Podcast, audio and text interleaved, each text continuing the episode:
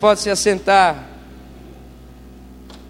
Aleluia. Mais um sábado de sermos transformados pela palavra do Senhor, pela ação do Espírito Santo. E muito feliz pela forma como Deus tem falado aos nossos corações a cada sábado, cada palavra que vem ajustando a nossa forma de olhar, de viver, de enxergar e por meio da palavra nos educando a viver como cristãos que verdadeiramente são testificados na Sua palavra. É um prazer poder, cada sábado, viver junto com vocês esse, esse ajuste, esse alinhamento. E digo para vocês que todas as vezes que eu vou pregar, todos os sábados que nós estamos aqui ministrando, eu sou tremendamente tratado pelo Senhor durante a semana, durante o mês e durante o dia, então é aquela do Espírito Santo sobre mim. Hoje estava ali buscando a presença do Senhor, desde logo cedo, 8 horas da manhã, já me levantei e colocando o coração a presença do Senhor, assim como todos os sábados são. E foi muito intenso aquilo que eu pude viver com Deus, e eu creio que nós vamos viver essa intensidade, cada um de acordo com o propósito que Deus tem ah, para nós aqui. Bom, hoje nós vamos começar uma série, esse Maio no Canal Jovem, que é, vamos dizer assim, isso aí. Vou até tomar água aqui.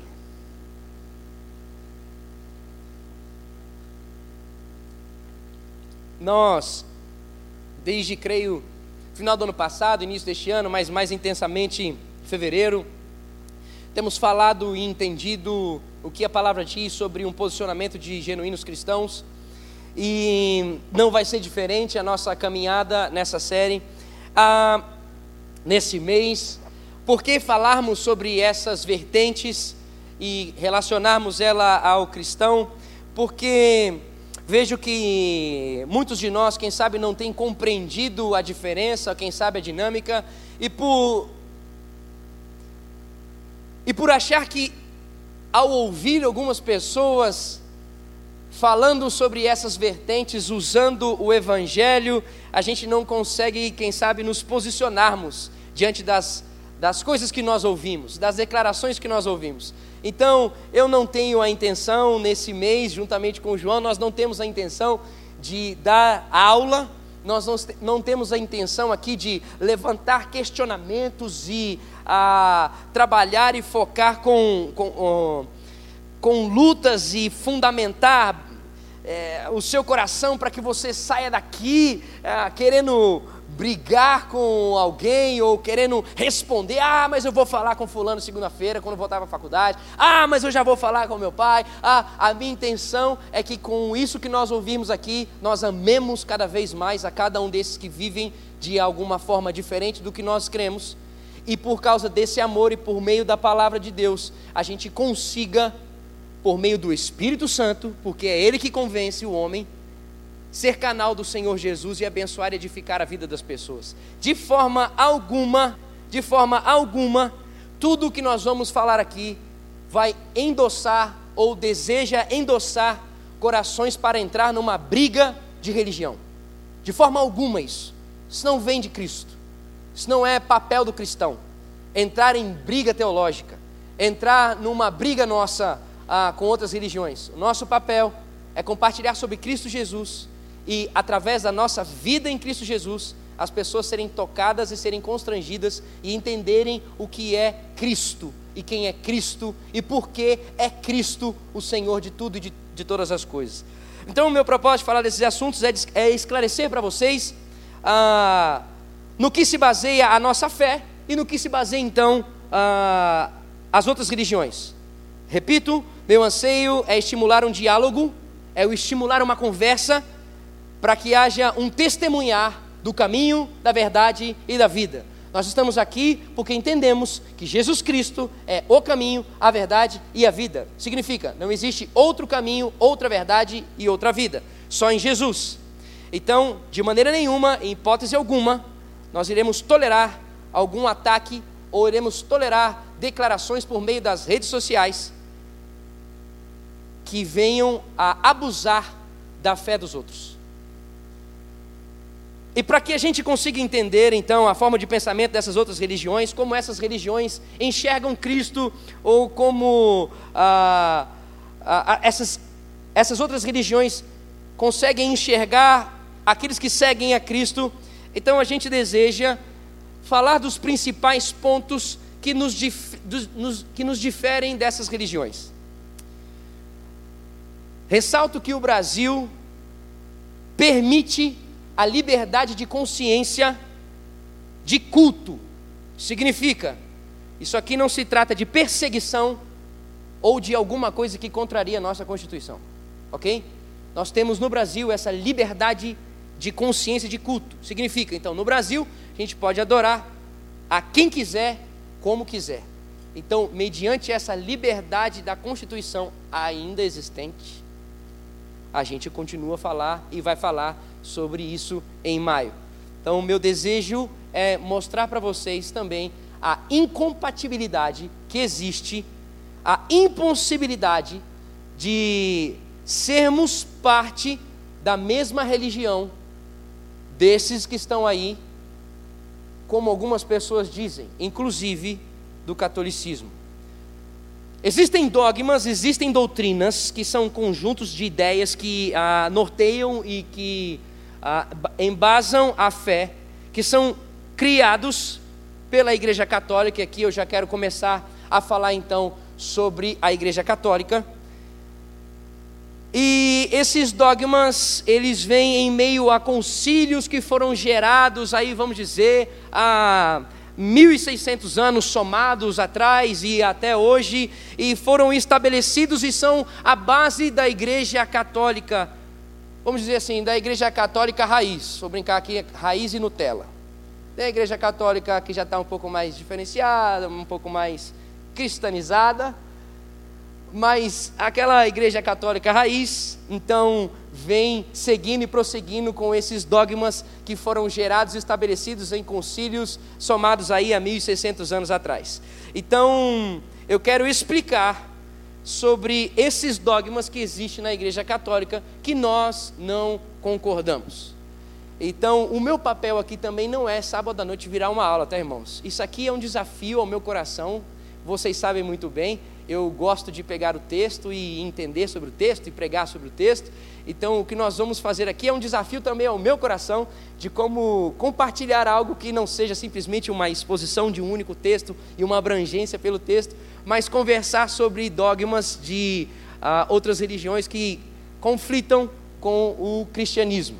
Então, quero também que você tenha paciência comigo nessa questão. Amém, queridos? Amém, Galojano? Tenha paciência comigo e paciência com o João, que também vai dar sequência. Ah, isso, glória a Deus. E a primeira coisa então que eu quero conversar com vocês sobre a doutrina católica é no ponto que chama fonte de autoridade. A fonte de autoridade para os católicos, o que, que significa fonte de autoridade? Fonte de autoridade é o que a religião aceita como fonte de autoridade. Qual, a, o que, que a religião tem como embasamento da sua fé, da sua doutrina. Como assim? Os mormons, por exemplo, eles dizem que a fé e a religião é a Bíblia e o livro dos mormons. O islamismo diz que é a, a lei do Antigo Testamento, as palavras de alguns profetas, o evangelho de Jesus e o Alcorão, revelação que Deus deu a Maomé, dizem eles. E o espiritismo, ele tem como fonte de autoridade o quê? Nós vamos conversar isso na semana que vem, vou compartilhar com vocês o Espiritismo na pegada da linha kardecista. Então, fala sobre a linha, a Bíblia. O Espiritismo, então, ele tem como fonte de autoridade a Bíblia, ó, isso, as informações através de espíritos e dos médiums. E a Igreja Católica, ela tem como sua fonte de autoridade o que? Primeiro, a Bíblia, mas não somente a Bíblia. Primeiro ponto é a Bíblia.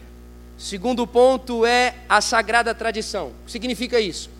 Os pais da igreja, aqueles que foram sucessores dos apóstolos no século I, século II, século III, eles, a, a, a Igreja Católica então tem como base para a sua doutrina aquilo que eles desenvolveram, aquilo que eles ah, discutiram e pensaram no decorrer da sua caminhada como igreja. Então é a Bíblia, segundo, sagrada tradição, aquilo que os pais da igreja, depois dos apóstolos, disseram. Então, eles, aquilo que esses homens disseram, eles têm como regra da sua vida. Em terceiro, aquilo que o magistério diz. O que, que é o magistério? O magistério é ali ah, o colégio episcopal. Então, os, os cabeças, os bispos, a ordem principal da Igreja Católica, o que eles, encabeçado por um Papa que dizem que é infalível. Então, aquilo que o Papa e essa, vamos dizer, colégio episcopal diz, isso serve como regra de fé e de prática para se embasar. Então, o que acontece? É a Bíblia e conselho de homens. Isso é o que eles têm como base para a formação de suas doutrinas, para o desenvolvimento da sua fé e para a prática da sua fé. Eles têm a referência na Bíblia, na tradição de homens e na declaração de colégio episcopal. E eles dizem então que existe uma autoridade maior, e essa autoridade maior daquilo que é falado tem que ser cumprido é o Papa. É alguém considerado infalível. O que, que é, o que, que se distingue para nós? Qual que é a fonte de autoridade dos cristãos? A nossa fonte de autoridade é a Bíblia, somente a Bíblia. Mais nada. Gálatas capítulo 1, Paulo diz assim: Se vier um anjo do céu trazendo outro evangelho, a não ser esse que eu estou pregando, que seja maldito. Apocalipse João diz no final: quem acrescentar ou tirar algo a esta revelação será castigado por Deus. Hebreus mostra que Cristo é a última e é a maior revelação final de Deus para nós.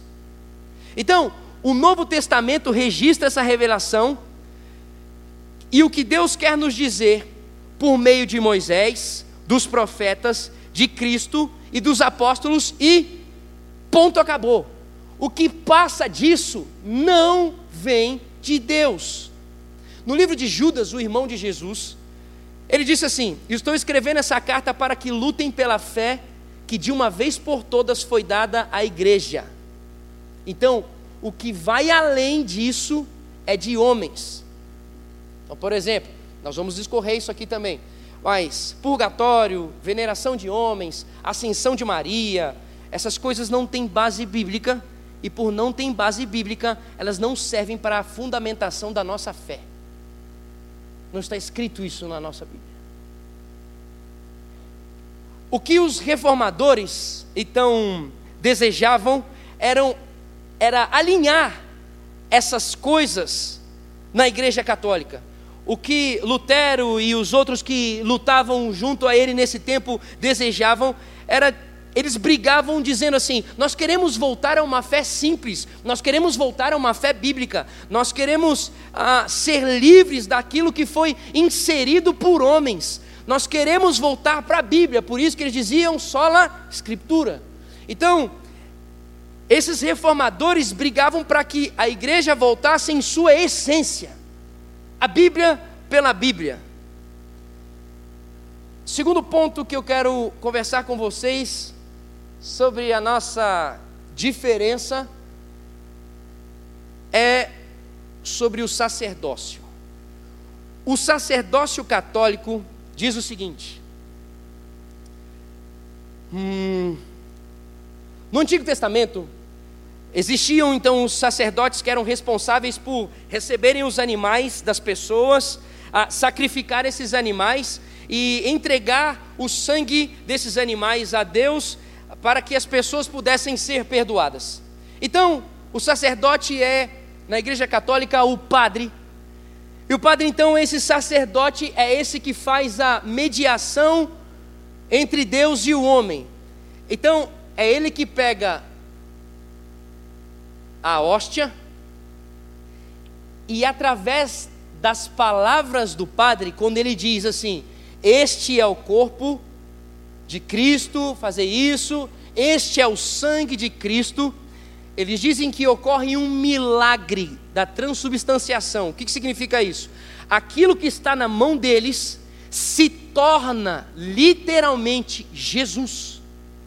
Então, a ceia é feita literalmente com o corpo de Cristo, de verdade, para purificar as pessoas dos seus pecados. É interessante isso que, que, por exemplo, quando acaba a ceia e sobra, por isso que eles ou levam para alguém doente ou guardam, porque ali é santo, aquilo ali é santificado. Então, o que que mostra? Mostra que o sacerdote, o padre, ele tem a autoridade de quê? De perdoar os pecados como Deus. É o padre o sacerdote que tem o poder para perdoar os pecados para a morte através da extrema-unção. E o que, que isso difere de nós? Qual que é o sacerdócio cristão? A Bíblia fala que Cristo é o único sacerdote, o único mediador entre Deus e os homens. Hebreus capítulo 7, versículo 17 diz assim: Pois sobre ele é afirmado: Tu és sacerdote para sempre, segundo a ordem de Melquisedeque.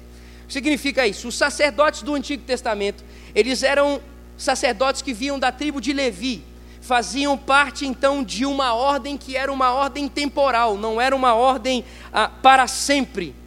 Então eles eram separados para ministrar sacrifício por, por meio dos animais, como uma figura de Cristo Jesus ali sendo entregue para perdão dos nossos pecados. Só que uma vez que Cristo veio, aqui que é a loucura, uma vez que Cristo veio, não há mais sacerdotes. Não há mais pessoas que vão administrar o sacrifício como mediadores entre Deus e os homens. Ele é o sacrifício e ele é o sacerdote e o mediador entre Deus e os homens. Por isso que não existe mais, depois de Cristo Jesus, essa figura de sacerdote. E o que é louco, Apocalipse capítulo 1, versículos 5 e 6 diz assim, ó: E de Jesus Cristo, que é a testemunha fiel, o primogênito dentre os mortos e o soberano dos reis da terra, ele que nos ama, e nos libertou dos nossos pecados por meio do seu sangue, e constituiu reino e sacerdotes para servir o seu Deus e Pai. E o que isso aqui está dizendo? Todos nós hoje fazemos parte desse sacerdócio, que se chama sacerdócio universal. Hoje, Todos nós temos acesso a Deus, todos nós temos acesso a essa caminhada de intimidade com Deus. Olha só que louco. 1 Pedro, versículo, ou capítulo 2, versículo 9 diz assim, ó: Vocês, porém, são geração eleita, sacerdócio real, nação santa, povo exclusivo de Deus, para anunciar as grandezas daquele que os chamou das trevas para a sua maravilhosa luz. Pedro então está se referindo aqui aos cristãos como sendo eles sacerdócio real. Então, quando os reformadores iniciaram essa reforma dentro da Igreja Católica, eles acabaram com essa divisão entre sacerdote e leigo, como se somente o sacerdote, somente o padre tivesse acesso ao Pai e todos os que não tivessem acesso ao Pai se tornassem então leigos, o que, que, o que, que eles entenderam através das Escrituras? Todos nós, por meio de Jesus Cristo, temos acesso ao Pai. Então, não existe mais uma classe de pessoas especiais que vem graça e misericórdia mais para ele do que para os outros. Não existe isso. Por exemplo, pastor. Hum. Hum. Pastor é um membro de igreja normal uma jossa, uma racinha. Pastor é um membro de igreja normal. Ele é um irmão seu, se você está em Cristo, que recebeu o dom para pregar, mas ele não tem poder de transformar ninguém. Mas ele não tem poder de fazer nada virar alguma coisa, trazer Jesus de volta. ele não tem poder de perdoar pecado. Pastor não tem poder de ungir você para ser perdoado da morte eterna. Então não existe diferença.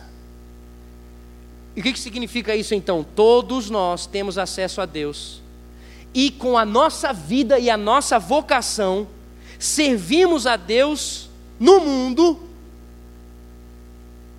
podendo cada um de nós sermos sinal da graça e misericórdia. Então não é só pastor, não é só missionário, não é só padre, não é, não, não, todos nós, todos nós somos chamados e podemos ser sinal da graça e da misericórdia de Deus aonde estivermos. Como? Desenvolvendo o seu trabalho, dentista, advogado, engenheiro, com, essa, com esse dom que Deus deu a você, multiplicando esse dom, Deus pode usar a sua graça enquanto você trabalha para que as pessoas sejam alcançadas e sejam transformadas e curadas e conheçam ao Pai. Por causa disso que eu estou dizendo para vocês, é que na ceia nós entendemos que Cristo, Ele é presente espiritualmente. Por isso que você ouve os pastores dizendo, queridos, na ceia, falando assim: isso aqui representa, isso aqui representa. É uma resposta que nós entendemos biblicamente que a, os elementos da ceia não representam fisicamente Cristo, mas representam espiritualmente. Por isso que quando a gente termina a ceia, se sobrar um pãozinho, uns, pode mandar ver. Precisa aguardar. A outra coisa, Papa para os católicos. O que significa isso? O Papa para os católicos são, são tidos como sucessores de Pedro. Dizem então que eles que ele seria, Pedro teria sido o primeiro Papa. Significa que os papas têm a mesma autoridade que Pedro. E eles usam um texto básico para isso. E eu quero ler com você esse texto básico. Mateus 16, do versículo 13 ao versículo 19. Abra sua Bíblia aí, Mateus 16, versículo 13 ao 19.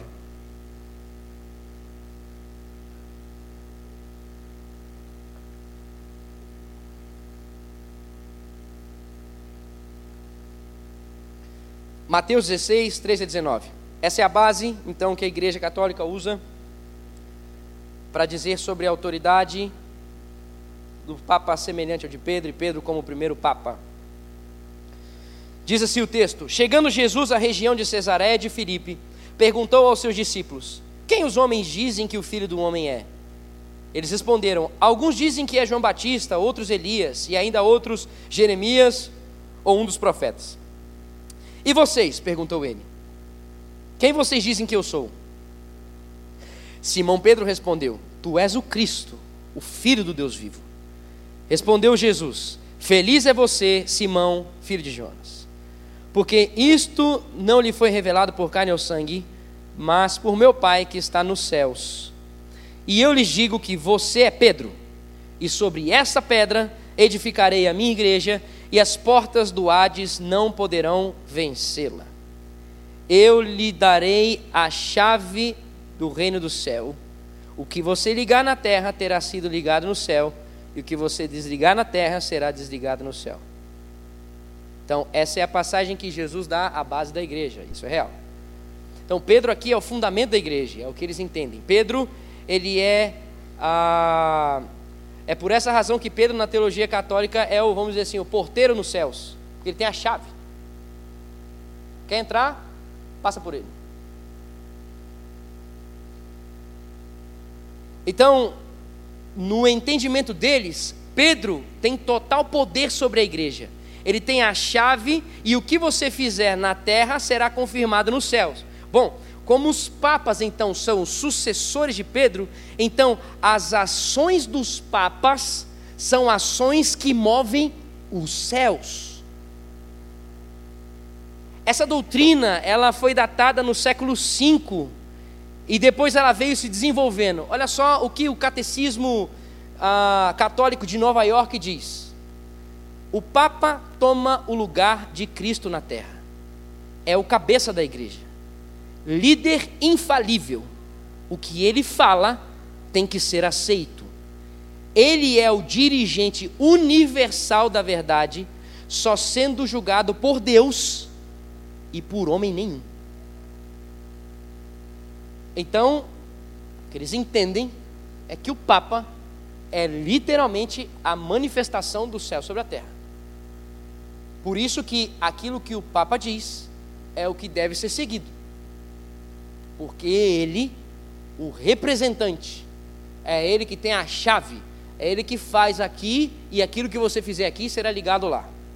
Bom, vamos aqui para a nossa resposta. O que, que significa então essa questão do Papa para nós cristãos? Hum, uh, eu, quero começar dizendo o seguinte, irmãos, com muito respeito, não foi nesse sentido aí que alguns podem pensar. A regra de interpretação bíblica é que, de forma alguma, alguma doutrina pode ser estabelecida através de uma passagem.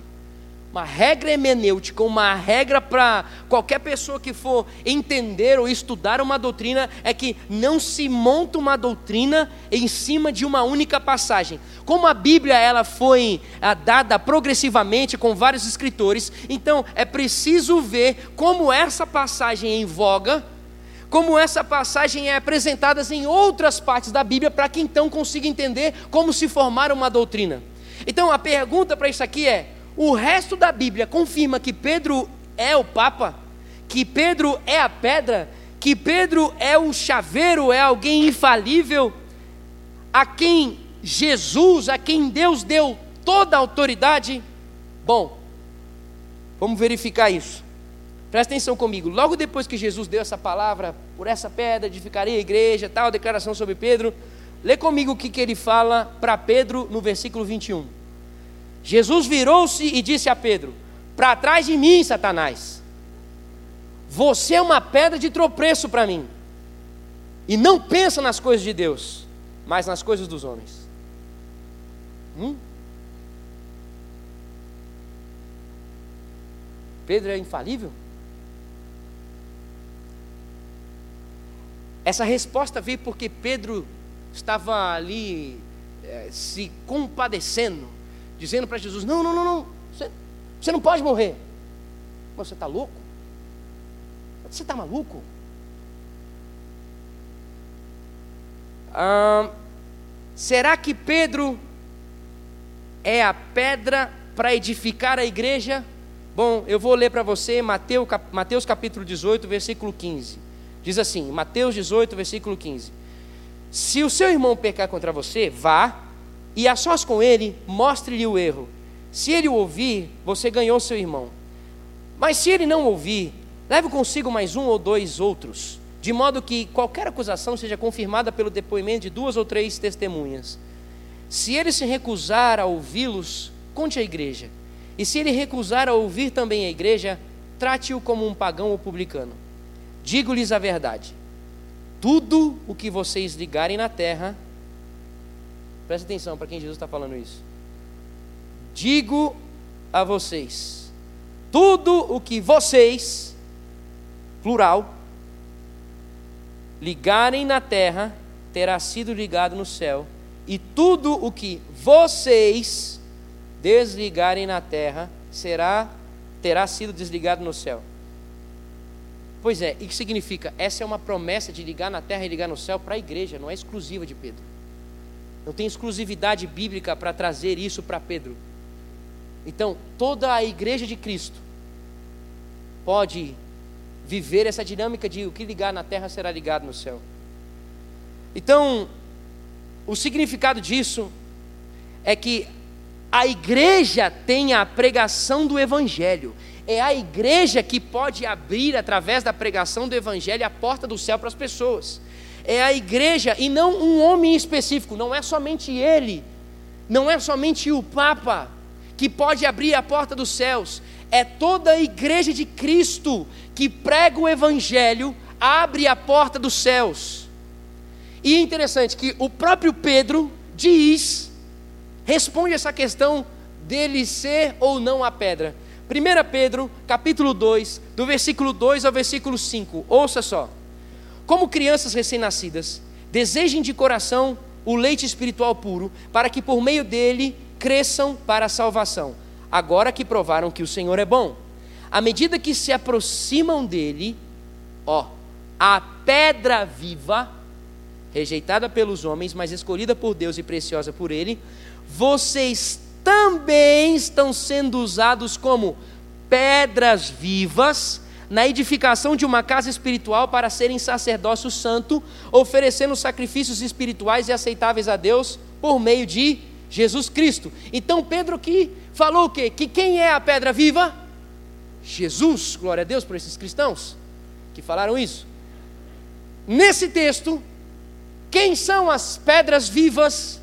Todo cristão. Significa o quê? Nós somos os tijolos da construção que é a igreja. Então, aqui você tem a resposta diante desses textos que eu apresentei para você aqui, que Cristo é a pedra da igreja e que todos os cristãos são sacerdotes. E então, qual que seria a resposta, ou a aplicação, o entendimento correto desse texto de Mateus 16, 18 que nós lemos? A pedra que Jesus constrói a igreja não é Pedro, mas é a declaração de Pedro, é a confissão de Pedro, que é por onde a igreja vai ser construída. Tu és o Cristo, o Filho do Deus vivo. Então, é sobre essa declaração que o Senhor está dizendo, é sobre isso que eu vou construir a minha igreja. Então, isso, esse entendimento, bate com o resto dos versículos da Bíblia, que conseguem responder a isso, como nós já ouvimos alguns.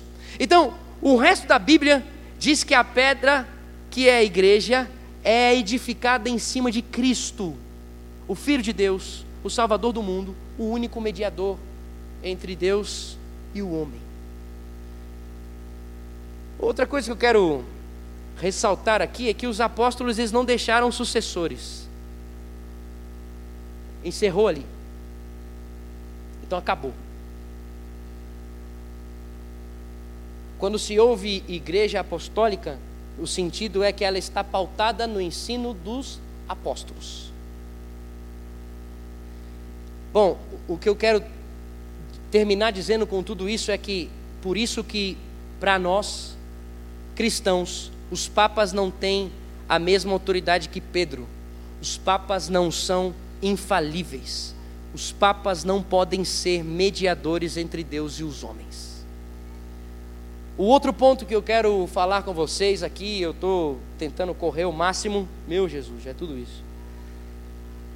É, peço sua paciência, querido. Vamos lá. O outro ponto, eu peguei, não peguei, irmãos, se eu pegasse todos os pontos, a gente ia embora sei lá quantos anos daqui. Mas eu peguei só alguns pontos básicos para fornecer algumas informações para que vocês continuem a estudar. Bom, outro ponto é o significado de Maria.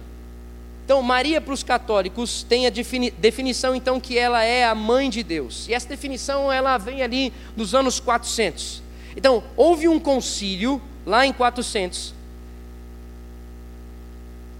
para responder essa questão de Maria, porque naquela época se dizia que Jesus, por ser Deus, ele não tinha corpo. Então, essa foi uma resposta que a igreja ali se reuniu para dizer que Jesus tinha corpo sim, porque Jesus veio de uma mulher. E essa mulher, então, eles dizem que é a mãe de Jesus e também dizem que é a mãe de Deus. Então, significa, a partir de então, Maria passa a ser considerada como a mediadora também entre Deus e os homens. Em 1850, olha só, o Papa Pio XII declarou assim: Maria ressuscitou dos mortos logo após a sua morte. Ela foi levada aos céus e lá entronizada como rainha dos céus. Então, para eles, Maria está sentada no trono à direita de Deus, juntamente com Jesus, e ela é mediadora entre Deus e os homens, entre é, Deus e Cristo ali. Bom, para nós, cristãos, Maria foi uma mulher piedosa, foi sim uma mulher temente, foi uma mulher que necessita ser compartilhada. E eu, ia, eu tinha pensado até no dia das mães, sábado anterior, dia das mães, falar sobre ela, mas vamos dar sequência aí, essa pegada aí. Ah, em outro momento a gente fala, com certeza. Ah, então, Mas isso não significa que nós devemos hum, admitir que ela, vamos dizer assim, nasceu sem pecado. E por, e por causa disso, Jesus também nasceu sem pecado. Hum, existe um argumento aí que se fala que ela então não tinha pecado algum e por isso ela concebeu Jesus e Jesus nasceu sem pecado algum. Bom, se a gente seguir esse sentido, então a mãe de Maria também tinha que ser uma mulher sem pecado, a avó de Maria, e a gente tinha que ter uma linhagem de Adão sem pecado. Né? Se a gente for nessa pegada aí.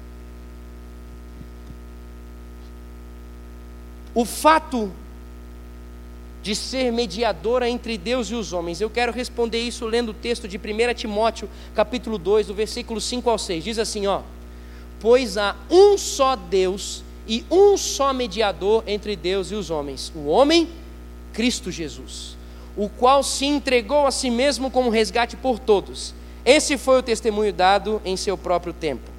João capítulo 14, versículo 6 diz assim, ó: Respondeu Jesus: Eu sou o caminho a verdade e a vida. Ninguém vem ao Pai a não ser por mim.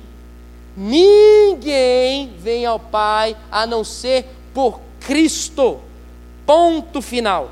Então, está longe de ser uma declaração bíblica essa de que Maria é então a mediadora entre os homens e o Pai.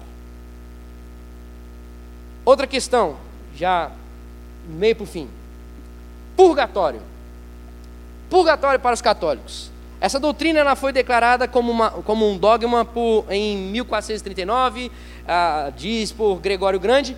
E Tomás de Aquino, então, teólogo da época, o cabeça, diz assim: no purgatório, olha só o que ele diz, hein? No purgatório, o sofrimento é idêntico ao do inferno, só que dura menos.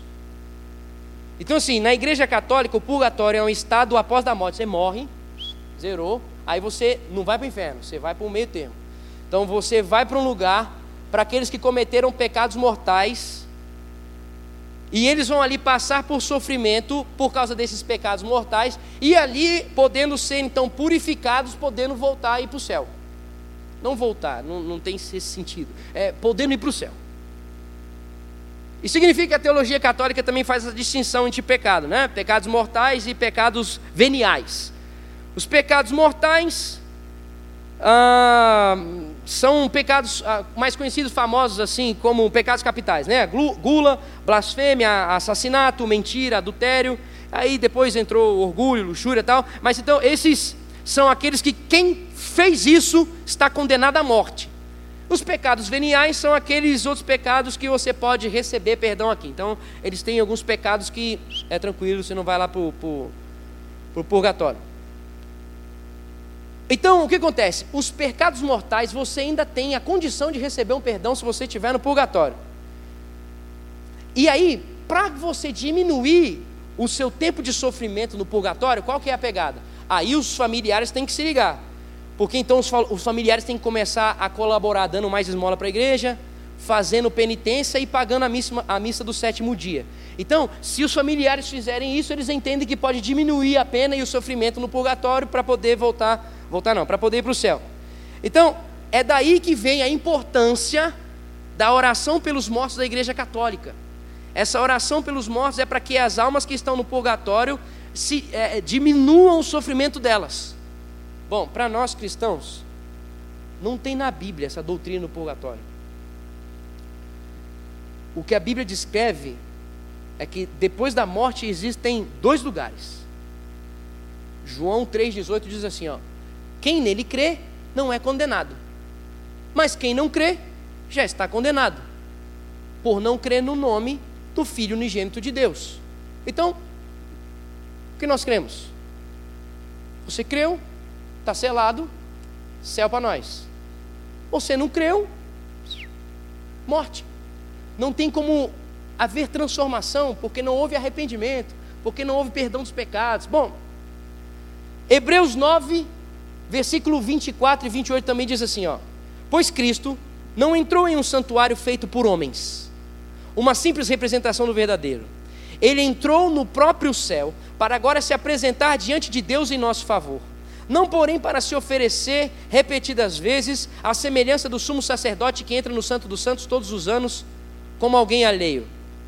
Olha só, se assim fosse, Cristo precisaria sofrer muitas vezes, desde o começo do mundo, mas agora ele apareceu uma vez por todas, no fim dos tempos, para aniquilar o pecado mediante o sacrifício de si mesmo. Da mesma forma como o homem está destinado a morrer uma só vez, e depois disso enfrentar o juízo. Assim também, Cristo foi oferecido em sacrifício uma única vez, então assim, não tem como ele voltar e tal, aquela coisa. E, e... Bom, para tirar os pecados de muitos, não tem como ele voltar, ficar voltando, tá irmãos? Vai voltar mais uma vez e vai ser para a glória eterna. Para tirar para levar a gente para lá para fluir, aleluia. Para tirar os pecados de muitos, diz aqui o texto, e aparecerá a segunda vez, não para tirar o pecado, mas para trazer a salvação aos que o aguardam. Então é o seguinte, irmão. O caminho é céu ou inferno. Ponto. Então não há nada diferente na Bíblia sobre esse assunto. O outro assunto aqui, penúltimo assunto, penúltimo ponto imagens. Ah, na Igreja Católica existe uma diferença que muitos de nós não sabemos sobre veneração e adoração. Então eles dizem que adorar, sim, é somente a Deus, e venerar pode ser os santos. Como é que isso começou? Bom, no século VI, com o Papa Gregório Magno, cara fenômeno, ele achou isso, aqui, é, isso aqui é muito legal. Ele achou interessante introduzir imagens, pinturas, para que aquelas pessoas que são analfabetas, aquelas pessoas que não conseguem pensar sobre o Evangelho, conseguem desenvolver uma. A, a, fazer um link entre aquilo que está sendo ouvido e a prática, a pensar sobre o céu. Então, esse Papa ele, ele trouxe as imagens para que fosse possível compreender os evangelhos. Então, ele trouxe para dentro da igreja imagens em símbolos para que eles conseguissem entender o Evangelho. Mas aí, diz aqui que em 787, no concílio de Nicéia, foi, ah, foi carimbado essa questão que no início era didática, e ela de repente ela passou a ser a fé e aplicar porque então no decorrer do tempo as pessoas começaram a pautar, a resumir a prática da sua fé, as imagens, aquelas coisas que eles viam. Então, eh, nesse concílio de Nicéia, fez essa distinção. Eu vou ler para vocês. Venerar significa servir. É uma atitude que os católicos podem ter para com os santos, as imagens e as relíquias. Respeitam, fazem devoções, dirigem orações e fazem pedidos aos que morreram. Então, isso é o venerar e é o que eles fazem aos santos. A adoração é o que? Dirigida somente a Deus. Mas aí, irmãos, na prática, a gente vê que as pessoas se curvam às imagens, que as pessoas prestam oração às imagens, que as pessoas fazem votos às imagens e aos santos. Então, na prática, isso se torna a mesma coisa. E aí é o seguinte: Aqui que o caldo dá uma apertada. O catecismo católico traz a lista dos dez mandamentos. Só que o catecismo católico tirou o segundo mandamento. O segundo mandamento diz assim: ó, não farás para ti imagens de escultura, não adorarás e nem prestarás culto. Então, eles tiraram esse segundo ponto, e o que, que eles fizeram então para completar? eles pegaram o décimo mandamento, que diz assim: Não cobiçarás a mulher do teu próximo, não cobiçarás coisa alguma do teu próximo, nem boi, nem jumento, nem nada. E eles então dividiram isso em dois. Então, o nono mandamento é: Não cobiçarás a mulher do teu próximo. E o décimo mandamento se tornou: E não cobiçarás as coisas do teu próximo. Então, os dez mandamentos do catecismo católico são totalmente diferentes. Totalmente não, né? Aqui nesses pontos que eu acabei de ler são diferentes, porque foi excluído a questão para que se exista respeito às imagens. Embora a Vulgata, que é a tradução para o latim do grego e do hebraico, tenha sim esse segundo mandamento. Bom, a imagem, as imagens para nós cristãos. Eu, bom, eu vou ler só os textos aqui, porque certamente a gente já tem uma ideia como proceder, mas eu quero ler os textos bíblicos para mostrar então onde nós embasamos. Salmo 115, do versículo 4 ao versículo 8, diz assim: ó, Os ídolos deles, de prata e ouro, são feitos por mãos humanas. Tem boca, mas não podem falar, olhos, mas não podem ver, tem ouvidos, mas não podem ouvir, nariz, mas não podem sentir cheiro, tem mãos, mas não podem apalpar, pés, mas não podem andar, e não emitem som algum com a garganta tornem-se eles aqueles que os fazem e todos os que neles confiam. Então, aqueles que servem a esses, tornem-se semelhantes a esses. Tem essas coisas, mas não funciona.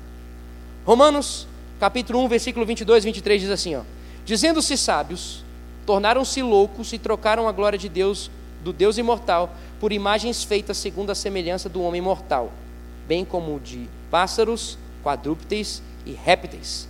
Então, a glória que pertencia somente a Deus foi para imagens. E finalizo com Atos capítulo 17, versículo 29, que diz assim: Assim, vistos, visto que somos descendência de Deus, não devemos pensar que a divindade é semelhante a uma escultura de ouro, prata ou pedra, feita pela arte e imaginação do homem. Então, não tem base bíblica para nós adorarmos, exaltarmos ou desenvolvermos relacionamento com imagens. Ah, outro ponto, e aqui, penúltimo ponto. O conceito de igreja verdadeira. O conceito de igreja verdadeira para os católicos é o seguinte: eles entendem então que são a única e verdadeira religião. A Igreja Católica entende que não há salvação fora da Igreja Católica.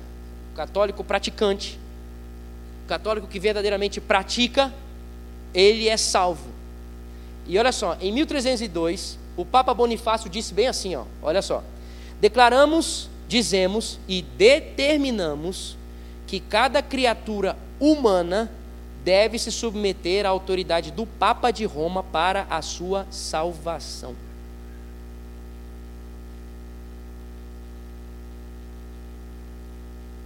Hum, declaramos e dizemos e determinamos que cada criatura humana deve se submeter à autoridade do Papa de Roma para a sua salvação. Bom, o que, que nós entendemos e pensamos sobre igreja? a necessidade, o envolvimento, o significado da igreja. Efésios capítulo 1, versículo 22 e 23 diz assim, ó: Deus colocou todas as coisas debaixo dos seus pés e o designou como cabeça de todas as coisas para a igreja, que é o seu corpo, a plenitude daquele que enche todas as coisas em toda e qualquer circunstância. Vou ler de novo. Deus colocou todas as coisas debaixo de quem? Dos seus pés e ele o designou cabeça de todas as coisas para a igreja, que é quem? O seu corpo, a plenitude daquele que enche todas as coisas em toda e qualquer circunstância. Efésios capítulo 5, versículo 23 diz assim: Pois o marido é o cabeça da mulher, aleluia, como também Cristo é o cabeça da igreja, que é o seu corpo do qual Ele, somente Ele, é o Salvador. Então, quem é o cabeça da igreja? Jesus Cristo. Ele é o Senhor da igreja, Ele é o motivo da igreja, Ele é o centro da igreja, Ele é a autoridade da igreja, e não um Papa. É Cristo. É Cristo o dono da igreja. Qualquer coisa, ou qualquer pessoa, ou etc., que traz para si o direito de ter a última palavra sobre a igreja, é como um usurpador do lugar que só é de Cristo. Qualquer coisa, qualquer pessoa que reivindicar uma autoridade para dar a direção para a igreja, é usurpador da autoridade que é de Cristo, porque a igreja é de Cristo, o cabeça é Cristo e quem dá as ordens é Cristo. Quem são os membros dessa igreja?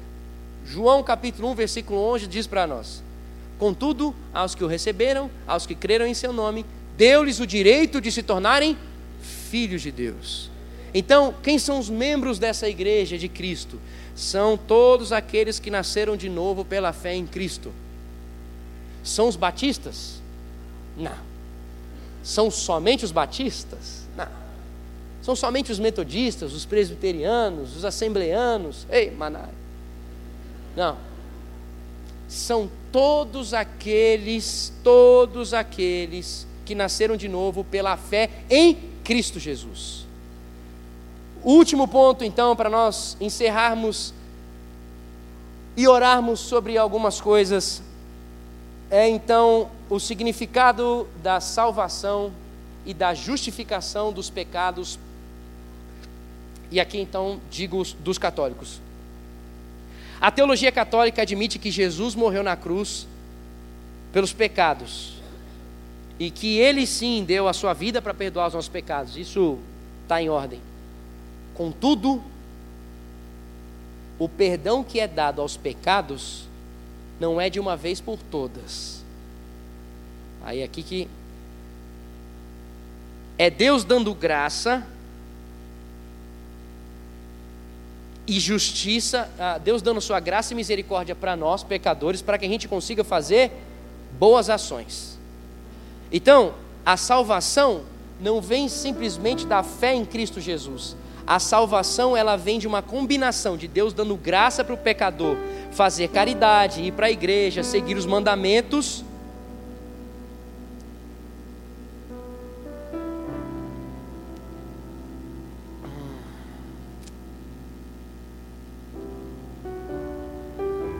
É Deus e a ação do homem. É Deus que entregou o seu filho que morreu por todos, mas a necessidade de se fazer caridade, a necessidade de fazer alguma ação. Então, o que, que significa? O homem nunca vai ter certeza que está perdoado, porque as suas obras, ele vai ficar com temor se elas verdadeiramente serão suficientes para ele receber o perdão. E aí, as obras necessárias que são ditas para que ele ah, alcance a salvação é a sua confissão, que ele vá lá no confessionário, que ele participe da missa, que ele faça e participe da extrema unção e das boas obras. Isso aqui é necessário para que ele seja salvo. Olha só o que, que o Concílio de Trento declarou na seção 6, no cânone 9. Olha só. Se algum diz que o pecador é justificado pela fé somente, significando que nada mais é requerido para cooperar a fim de receber graça da justificação, que ele seja maldito. Vou ler de novo. Se algum diz que o pecador é justificado pela fé somente, significando que nada mais é requerido para cooperar, a fim de receber a graça da justificação, que ele seja maldito.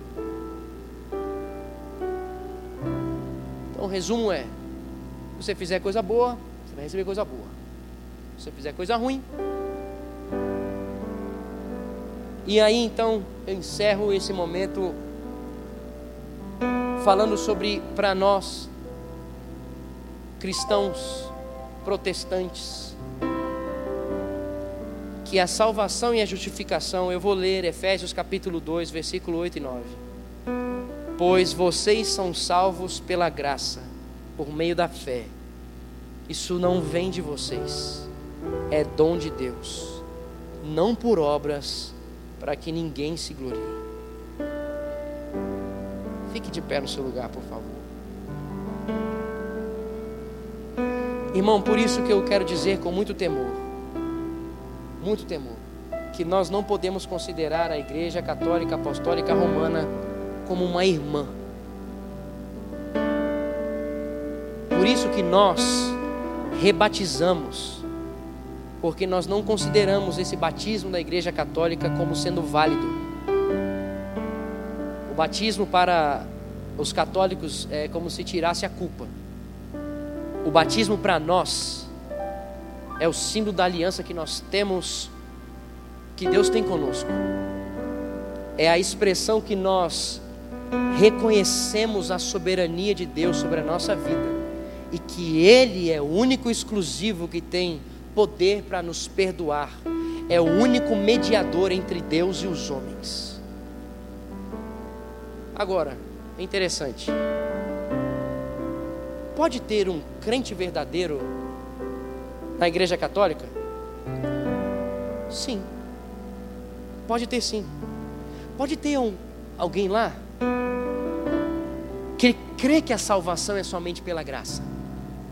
Pode ter alguém lá que crê que a salvação é pela graça, que Cristo é o único mediador e é o único digno de adoração. Mas, certamente, essa pessoa ela vai se sentir confortável na questão da comunhão com a igreja. Porque vai ser difícil ela conseguir compreender e difícil a gente também pensar como que ela consegue conciliar isso com tantos ensinos contrários e constantes?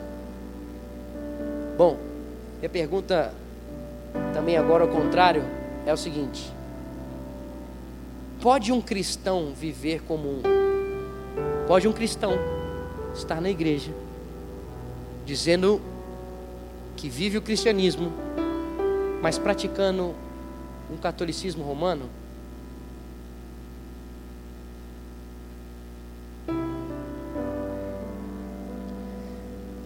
E aí eu digo para você: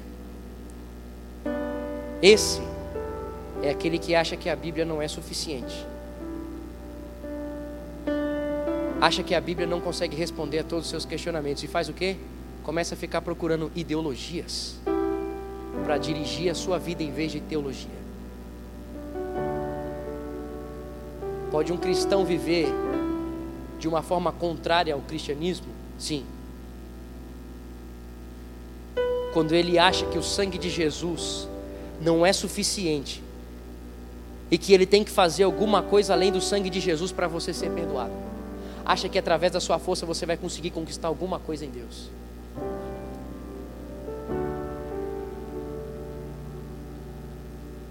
É aquele que acha que a oração do pastor é mais poderosa que a, oração que ele faz acha que o pastor tem um nível, ou que o missionário, ou que o líder de célula, ou que faz essa, é aquele que continua com essa prática de distinção que não existe, de soberania e de poder. Esse que vive um cristianismo falso é aquele que acha que através das boas obras você pode ser uma pessoa melhor. E é aquele que adora que venera ministros de música, músicos. As músicas desses caras, pastores, igrejas, em vez de adorar e se render a Deus. Minha pergunta para você essa noite: será que você é um cristão? Que vive genuinamente o cristianismo. Como é que você tem alimentado a sua fé, cara? Como é que você tem construído a sua vida? Ela está pautada em Cristo? Ela está pautada na busca diária da palavra, da vida de oração? Tenha referência de tudo que você faz a partir de Cristo Jesus? Será que o molde, a resposta que você traz para as suas crises, para os seus problemas é em Jesus? Você procura Jesus? É Cristo. Porque se é Cristo, então você é um cristão. Agora, se você não tem nada, nenhuma direção, limites, não tem ajuste, não tem nada pautado a partir de Jesus, então você é qualquer outra coisa menos cristão. Minha conversa com você nessa noite é a exposição dessas diferenças que existem. É para que a gente não é para que você fique olhando para eles e dizendo, ó, oh, ixi, olha só o que eles creem, ixi, olha só o que eles pensam. Não, não. É para que você olhe para a sua vida e pense: será que você vive o contraponto? Será que você vive genuinamente Cristo como base da sua vida por inteiro? Você namora como a partir de Cristo, você trabalha a partir de Cristo, você desenvolve amizades a partir de Cristo, você perdoa a partir de Cristo, você constrói a partir de Cristo ou você constrói a partir de você mesmo? Ou a partir do que você entende o que é melhor? Será que a Bíblia é referência, é regra de fé e prática? Será que tudo culmina na Bíblia e na presença de Cristo? Que em nome de Jesus, o Senhor alinhe e ajuste o seu coração mais uma vez e a partir de hoje para que as pessoas, quando encontrarem você, vejam a liberdade que você tem em Cristo Jesus por meio da graça e da misericórdia, do sangue dele derramado. Que as pessoas que, quem sabe, pensam diferente, entendam o porquê e o para quê, o propósito e a leveza de Cristo ser o mediador entre Deus e o homem. Porque Cristo ser o sacrifício perfeito e não existir mais nada, em o cristianismo é leveza. Viver Cristo é viver leve, viver Cristo é viver transformado viver de glória em glória, a possibilidade de acordar e continuar vencendo o seu próprio eu e entregar a sua vida a partir de Cristo Jesus e viver tudo a partir de Cristo Jesus. O cristianismo é Cristo como Senhor e Salvador, dele tudo depende, não depende de mim. Não sou eu que salvo a mim, não sou eu que me coloco no lugar melhor, não sou eu que tenho poder sobre a minha vida, é Cristo. Ele é o Criador da minha vida. E quando nós descobrimos isso, nós somos. Ah, libertos. Você tem vivido essa liberdade? Você tem vivido essa, essa vida a partir de Cristo Jesus? Feche seus olhos. Vamos orar. Que está no seu coração para falar ao Senhor agora? Diga ao seu Pai. Se for gratidão, diga a Ele: Senhor, muito obrigado. Se for um clamor de misericórdia e graça, então clame, diga: Senhor, eu quero viver esse ajuste à tua presença. Eu quero viver a partir do Senhor. Diga Jesus. Diga Jesus.